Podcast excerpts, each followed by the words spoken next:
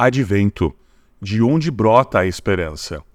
Confiança na presença.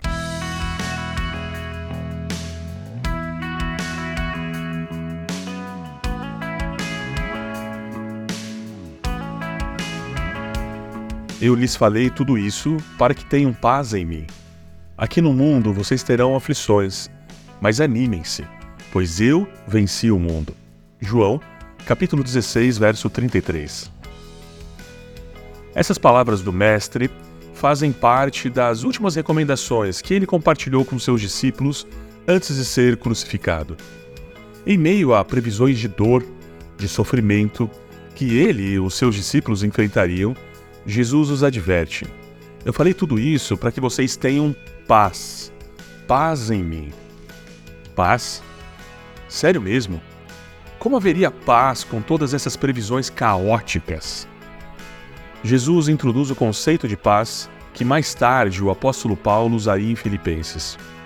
Essa paz que o Mestre se refere é obra do Espírito Santo. Não é uma paz que nós conseguimos alcançar através da nossa capacidade, capacidade de resolver problemas. Trata-se do tipo de paz que nos permite ver o cuidado de Deus, mesmo quando a maldade triunfa em nosso coração quebrado. Paz cristã não é ausência de dor, não é ausência de pensamentos negativos, mas é a confiança da presença do príncipe da paz em nós.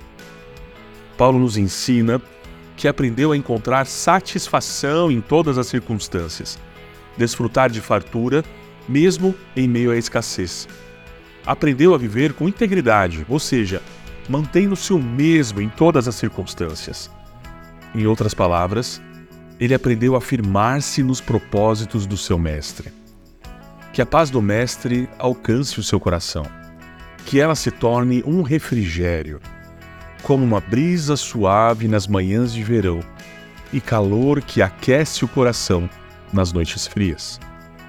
Que o canto de um pássaro, o barulho das ondas do mar, até mesmo o trânsito caótico da cidade seja um lembrete que o Mestre está cuidando de tudo. E tudo, tudo o que recebemos dele é suficiente, é abundante.